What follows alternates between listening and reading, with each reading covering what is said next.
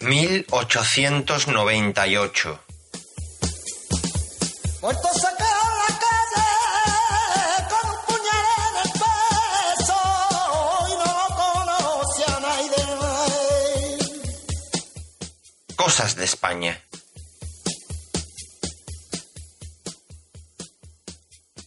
Durruti. Capítulo quinto.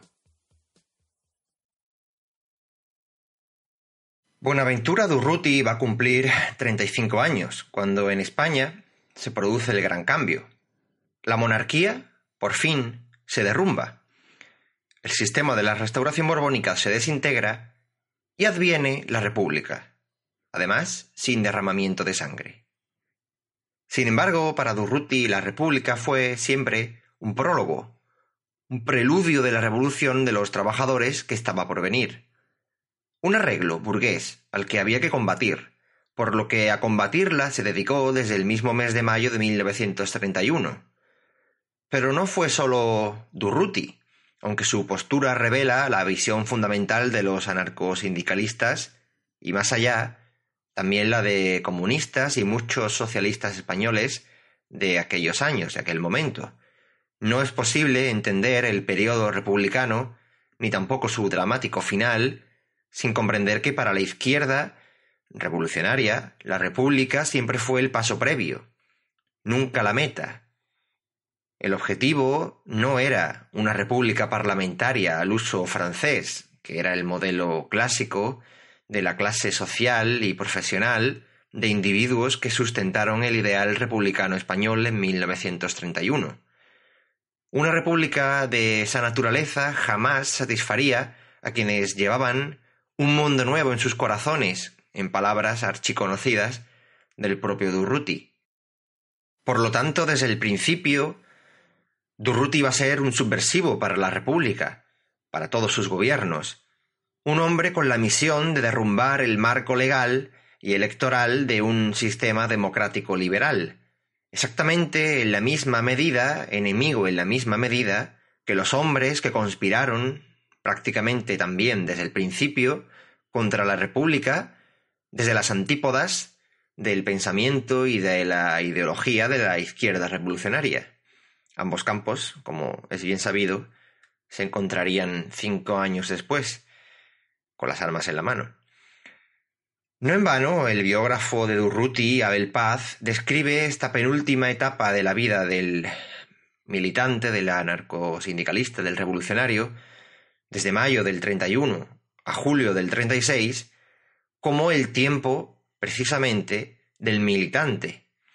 Desde la misma proclamación de la República, las divisiones en el seno de la CNT conducirían a Durruti a una acción mucho más decidida ante el peligro de que el apoyo anarquista al catalanismo de Companys, de Esquerra, en Barcelona, principalmente, redujera al sindicato a la función de mero instrumento, de lo que Durruti llamaba la contrarrevolución. Escribe Paz que será justamente en este sentido en el que Durruti inicie una nueva etapa, importante y decisiva, de su vida como revolucionario. Su actividad revolucionaria, limitada hasta entonces, y en razón de sus circunstancias personales, a una acción de grupo, sería a partir de esta época de una amplia y mayor perspectiva, incluida en el proceso de radicalización revolucionaria de la clase obrera y campesina. Estos cinco años serían, por tanto, también unos años de persecución, de cárcel y de destierro, más o menos a tono con lo que había sido la vida de Durruti hasta entonces. En este sentido, la lucha de Durruti no había cambiado, como vemos, ni tampoco las condiciones en las que su vida y su lucha se desarrollaban. En su manera de ver las cosas, los problemas sociales, económicos, culturales, políticos de los españoles eran de tal dimensión, de tal hondura, que una república burguesa y parlamentaria era sencillamente incapaz de abordarlos, y mucho menos de solucionarlos. Más aún, los gobiernos republicanos, desde el principio, como hemos visto, contemplaron a los anarquistas como Durruti como un grupo de agitación peligroso, al que había que controlar, como se decía entonces, con la ley y con el Mauser, con la ley y con la Guardia Civil principalmente. Muchos de los presos anarquistas encarcelados durante la dictadura de Primo de Rivera se quedaron, por ejemplo, fuera de la primera amnistía de los presos políticos y sociales, como se llamaban, que llevó a cabo el gobierno provisional de la República prácticamente el mismo día 15 de abril, recién establecida, recién proclamada la nueva República. Además estaba la cuestión de la reorganización interna de la CNT en toda España. Durruti se enfrentaba en esta cuestión, en este asunto, a la incertidumbre política y a ofensivas dirigidas contra la CNT desde el PSOE y su sindicato, la UGT, y también desde la Esquerra Republicana de Cataluña, que ambos grupos, ambos polos deseaban atraer eh, a sus posiciones a la inmensa base social, inmensa y golosa base social que el anarcosindicalismo había aglutinado desde, bueno, principios del siglo XX, incluso último tercio del siglo XIX. Además, su compañera Emilienne Morin eh, regresaba desde Francia y a él, a Durruti, se, se le acumulaba el trabajo en Barcelona. Había días en los que no paraba de dar mítines, saltando de un sitio a otro, yendo y viniendo, eh, en cafés, fábricas, auditorios, con su voz ronca y su oratoria tosca de tribuno popular. Durruti, Ascaso y García Oliver, dice Abel Paz, comprendieron inmediatamente el gran error que cometía el gobierno republicano y como parte integrante que eran de la tendencia más extremista del movimiento anarquista, intuyeron cuál era el papel del anarquismo militante. Después de que el espontáneo entusiasmo popular, lejos de ser estimulado por medidas radicales del gobierno, decayera y fuera golpeado por los hondos problemas económicos y sociales, se tornaría en ira contra los demagogos que habían ocupado el poder. Entonces el papel de los anarquistas sería canalizar dicho descontento, hacer consciente la rebeldía y dar un ideal a los desesperados. En esas condiciones, la revolución era posible. Y en esas condiciones, los solidarios retomaron el revólver y la imprenta, y encarnaron la línea revolucionaria conocida despectivamente por sus adversarios, como el anarcobolchevismo, despreciada no sólo por el republicanismo burgués, sino también por socialdemócratas y por comunistas estalinistas, hasta las últimas y funestas consecuencias que se materializaron cinco años después, en el primer año de la Guerra Civil.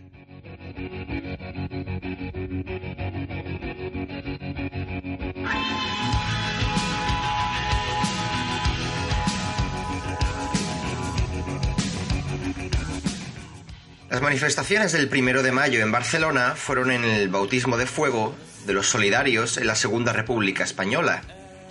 La CNT sacó a la calle a 100.000 personas. En un mitin celebrado en el Palacio de Bellas Artes, se configuraron las principales exigencias del movimiento para el nuevo tiempo que se abría en España. La expropiación de las empresas de la burguesía, de los grandes latifundios y de las grandes propiedades, la expropiación de las empresas extranjeras, la formación intelectual de la juventud, el antiparlamentarismo y la renuncia de la participación en la vida social por medio del sufragio universal. La revolución social inmediata, a cargo de la clase obrera y campesina, que por supuesto estaba por encima de cualquier corte constituyente. La disolución de la Guardia Civil, la organización de autodefensas populares y la disolución del ejército, así como el fin inmediato de la ocupación del protectorado de Marruecos. Todas estas proclamas se votaron en la Asamblea y se codificaron en un manifiesto, que fue entregado más tarde en la recién constituida Generalidad de Cataluña, el órgano provisional de autogobierno. Ahí fue donde empezó la gresca, de una manera parecida o que recordaba al famoso Domingo Sangriento de San Petersburgo de 1905. Avisados de posibles infiltraciones, tanto comunistas como de las propias fuerzas de seguridad, la masa fue tiroteada indiscriminadamente por parte de mozos de escuadra, entonces aún se inscribía así en español, que eran la nueva fuerza policial de la autonomía provisional, y también por parte de la Guardia Civil. Se sucedieron carreras, pánico y arengas, hasta que Durruti, según las fuentes, consiguió que parte de la guarnición de Barcelona los defendiese, y evitando así una masacre, consiguió que los soldados volviesen sus fusiles contra la policía. Quedaba naturalmente claro desde el principio que el anarcosindicalismo iba a tener enfrente a todas las fuerzas, no ya de la reacción antirrepublicana conservadora, sino también de sus supuestos aliados naturales, republicanos, socialistas, catalanistas, comunistas. Siguieron a este primero de mayo unos meses muy intensos. Los católicos y los monárquicos se organizaban políticamente en la derecha. Se abría la espita de los grandes problemas del país, la autonomía catalana, la reforma agraria, la cuestión religiosa, los solidarios, mientras tanto, concitaban una popularidad inmensa y creciente, pues bastaba la presencia siquiera de uno de ellos en cualquier reunión o meeting de trabajadores para asegurar una asistencia multitudinaria. También empezaban, por supuesto, a quemarse iglesias y conventos en Madrid. La República era puesta, de este modo, a prueba en todos los frentes, y el parlamentarismo democrático liberal que la sustentaba, con una base popular muy débil, tenía que ganarse la legitimidad recurriendo a la fuerza y al autoritarismo. Entre abril y agosto de 1931, los solidarios se cambiaron en el nombre y empezaron a llamarse Grupo Nosotros, puesto que habían surgido otros solidarios, quizá como emulación, quizá como copia, en el seno de la propia CNT. Y dice Abel Paz que ahora llamado, los ahora llamado Grupo Nosotros se dedicaron de lleno a la lucha sindical. En esos meses tomaron la medida exacta de lo que la República les podía dar y de lo que ellos podían esperar de la República y advirtieron el peligro de que la facción moderada de la CNT entrase en el juego político republicano, metiendo en un cajón la reivindicación anarquista fundacional, que era eminentemente ácrata, y por extensión también la ambición de conseguir una revolución social en España. Durruti todavía no había visto a su familia en León desde que llegara de Bruselas en mayo. Les escribía en agosto y les decía que no podía salir de Barcelona, que todos los días participo en mítines, reuniones y debo atender mis responsabilidades sindicales. Eran días complicados, porque el gobierno provisional estaba metido a fondo en la tarea de meter en cintura a la CNT, como se decía en los periódicos en aquella época. Y toda la izquierda republicana asediaba a la facción de Durruti, de Ascaso y de los viejos solidarios, acusándolos de bolchevizar el sindicato. Si Durruti no iba a León, sin embargo, la familia fue a Barcelona. Rosa Durruti, la hermana, quedó espantada de las austeras condiciones de vida de Durruti y de Mimi, como llamaban familiarmente a su compañera, ella estaba embarazada. Las preocupaciones de Buenaventura giraban, no obstante, en torno a la esterilización, como él decía, como él denunciaba, de la CNT que a su juicio se catalanizaría en exceso y lo haría, por tanto, desentenderse de las movilizaciones y de las huelgas obreras que ya se sucedían por toda España. Plumas como la de Federica Monseni denunciaban ya la domesticación de la CNT, su enclaustramiento en el oasis catalanista. En los últimos meses de 1931, Durruti Ascaso y Federico García Oliver fueron puestos en la diana por la prensa socialdemócrata descritos como los más peligrosos enemigos de una república que aún no tenía una constitución. Entre rumores de nuevas detenciones y amenazas de las autoridades por sus exaltaciones en los mítines, Durruti fue padre de una niña en diciembre, a la que por deseo de la madre se le puso un nombre francés, Colette. Poco después sería, no obstante, detenido en Gerona, a donde fue a dar un discurso y donde fue recibido de forma eh, amenazadora por el gobernador civil de la ciudad y puesto rápidamente, sin embargo, en libertad, porque aquello, más que una detención, era una mascarada, una advertencia. El motivo oficial de la detención fue el de pedirle explicaciones por el asalto al Banco de Gijón en 1923 y el complot eh, llevado a cabo contra la vida de Alfonso XIII en París de 1926. Días más tarde regresó Durruti por fin a León. Se había muerto su padre, Santiago Durruti, al que no había visto desde prácticamente hacía una década. La CNT aprovechó su presencia en la ciudad para organizar un mitin en la Plaza de Toros, al que acudieron en masa obreros de León y de Castilla. En Madrid Mientras tanto, se discutía la separación de la Iglesia y del Estado. Alcalá Zamora dimitía para volver a jurar después el cargo de presidente de una república que vivía con agitaciones callejeras cada día, en Madrid, en Barcelona, en Sevilla, en Zaragoza, en Asturias.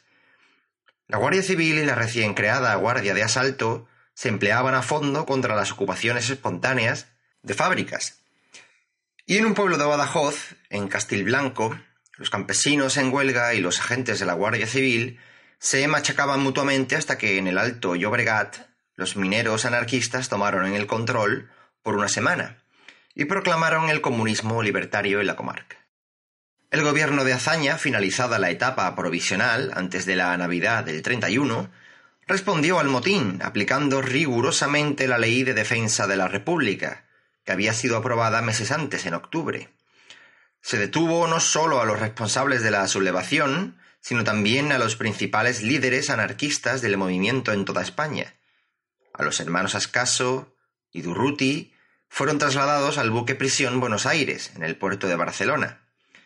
El Buenos Aires zarpó de Barcelona el 10 de febrero sin que el gobierno comunicara oficialmente su destino, que terminaría siendo la Guinea española, en el África ecuatorial, Deportado sin juicio, Durruti iba a pasar siete meses fuera de juego junto a más de cien camaradas. Sin embargo, en esos meses, la República iba a sufrir convulsiones que en la mente de todos sus enemigos, a derecha y a izquierda, dibujó la posibilidad cierta de destruirla.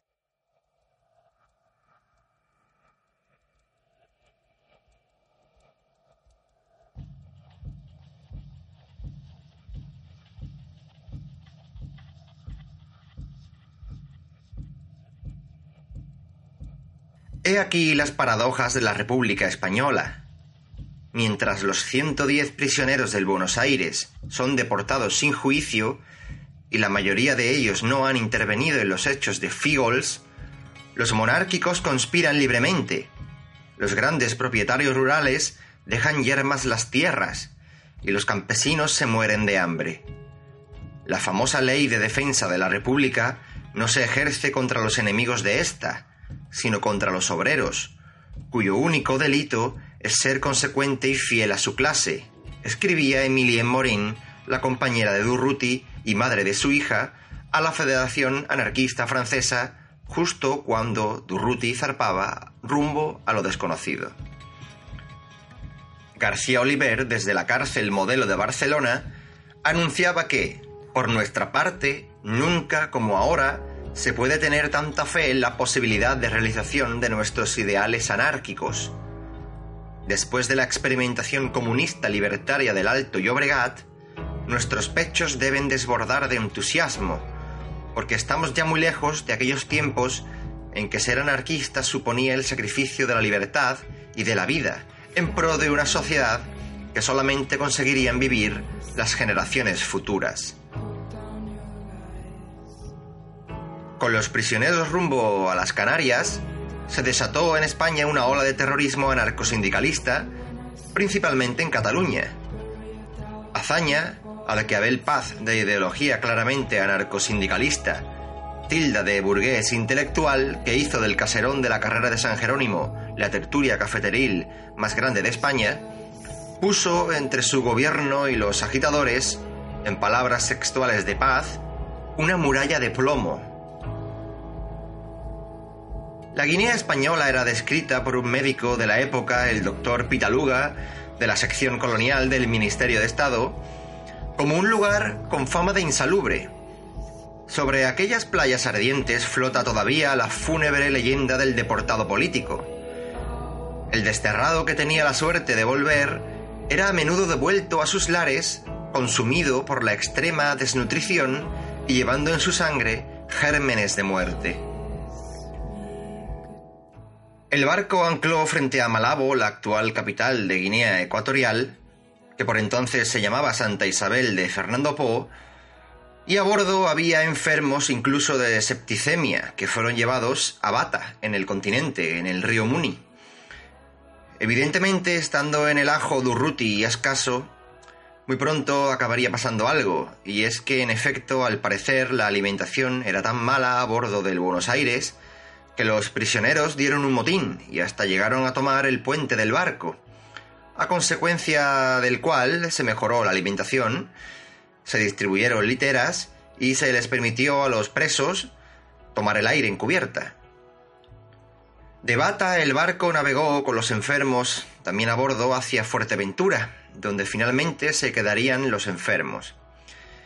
El resto de la expedición sería confinada en Villa Cisneros, la capital del Río de Oro, uno de los dos territorios del Sáhara español. Daba la casualidad de que el comandante militar de Villa Cisneros alegaba que Durruti había asesinado a su padre y que por lo tanto no les concedería el permiso para desembarcar allí.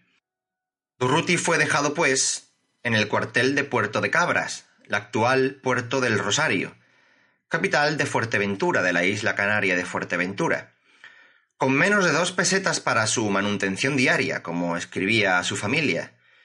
Fuerteventura era en 1932, según le describió Durruti a sus parientes en León, una tierra miserable y muy descuidada por todos los gobiernos que han desgobernado España. El vecindario de la isla estaba asustado. Les habían dicho que nosotros nos comíamos a los niños crudos, pero en cuanto nos han visto, hablado y tratado, se han tranquilizado y dejan a los niños jugar con nosotros. Abel Paz cita el testimonio de un vecino de Puerto de Cabras que trató a Durruti entonces y discutió mucho con él de libros y de política, aunque según este hombre era antagonista en lo atenente a la ideología de Durruti. Este testimonio es valioso porque el hombre asegura que años después el 20 de julio de 1936, su hermano se encontraba en un buque llamado Villa de Madrid, donde fue acusado de ser fascista por un camarero. El buque estaba en Barcelona, evidentemente, y eran los días en los que los anarquistas eran los amos de la ciudad, tras haber tumbado el levantamiento de la guarnición militar a cargo del general Manuel Godet.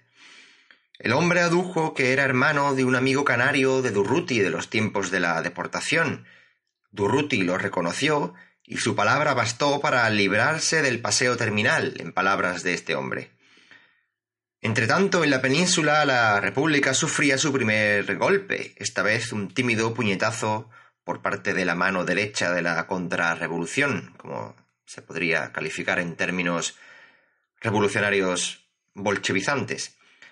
Me refiero a la Sanjurjada, claro, que terminó, como se sabe, en consejo de guerra sumarísimo mientras algunos de los cabecillas iban rumbo al destierro en Villa Cisneros, los deportados anarquistas fueron puestos en libertad en septiembre de 1932.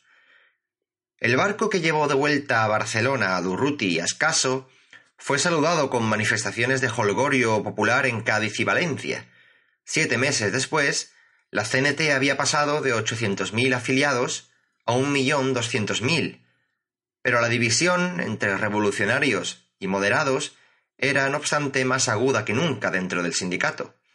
Mientras se dibujaba un proyecto de acción revolucionaria en el seno del grupo Nosotros, impulsado por García Oliver, que había salido de la cárcel, y la escisión dentro de la CNT, el gobierno de Azaña boqueaba encarcelando otra vez masivamente a destacados líderes anarcosindicalistas. Prácticamente recién desembarcado en Barcelona, Durruti pasaría tres meses en la cárcel modelo, sin conocer ni siquiera el motivo. La entrada en el año 1933 no pudo ser más turbulenta. El gobierno autónomo catalán desató una campaña nacionalista violenta contra la CNT con objeto de minar su asiento social en beneficio del nacionalismo de izquierdas de Esquerra. Entran en juego ahora los escamots, los famosos grupos paramilitares filofascistas de los míticos Dencas y Badía de la Esquerra, y los antiguos solidarios deciden apretar el acelerador de la acción revolucionaria. Así pues, el 8 de enero iba a empezar el ciclo insurreccional, como lo llama Abel Paz, cuyos ejes eran tomar el control de Barcelona y de Andalucía casi al mismo tiempo. Durruti, comprometido en el asalto al cuartel de la Guardia Civil en la Travesía de Gracia, asiste al fracaso de esta insurrección en Cataluña y toca retirada con los demás, tratando de salvar lo que se pueda de hombres y de armas.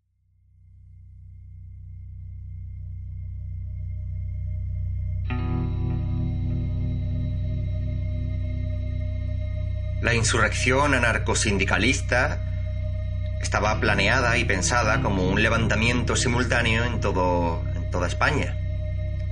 Pero en Cádiz, en Casas Viejas, se proclama el comunismo revolucionario, como estaba previsto, y la represión del gobierno es sangrienta. Azaña se tambalea en el gobierno y la facción moderada de la CNT arrecia en las críticas dentro del sindicato por la fallida intentona de los revolucionarios, que ha dejado patas arriba a la organización, desacreditado el movimiento y con multitud de líderes muertos o fugados. Durruti y Ascaso, de nuevo en la clandestinidad hasta marzo, emergen a la luz pública en el Congreso Extraordinario de Sindicatos que tiene lugar en marzo en Sevilla. Allí, no obstante, son pescados otra vez y el gobierno decide alojar a Durruti en el penal del puerto de Santa María, en virtud otra vez de la Ley de Defensa de la República, que luego se haría famosa entre los españoles como la ley de vagos y maleantes. En Sevilla Durruti es entrevistado por Pío Baroja. Baroja ya había escrito de Durruti que era un condotiero, un inquieto, atrevido y valiente, el tipo diametralmente opuesto a Pablo Iglesias. Tenía todas las características del guerrillero español. Valor, astucia, generosidad, crueldad, barbarie y un fondo de cerrazón espiritual.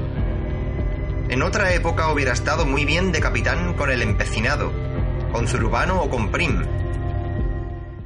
Era tipo para tener una biografía en romance, en un pliego de literatura de cordel, con un grabado borroso en la frente. Pero lo que los intelectuales admiraban en Durruti, según Abel Paz, a los hombres políticos que gobernaban España les daba un miedo terrible. Durruti estuvo preso hasta octubre y salió a punto para ver la victoria de las derechas en las segundas elecciones generales de la República.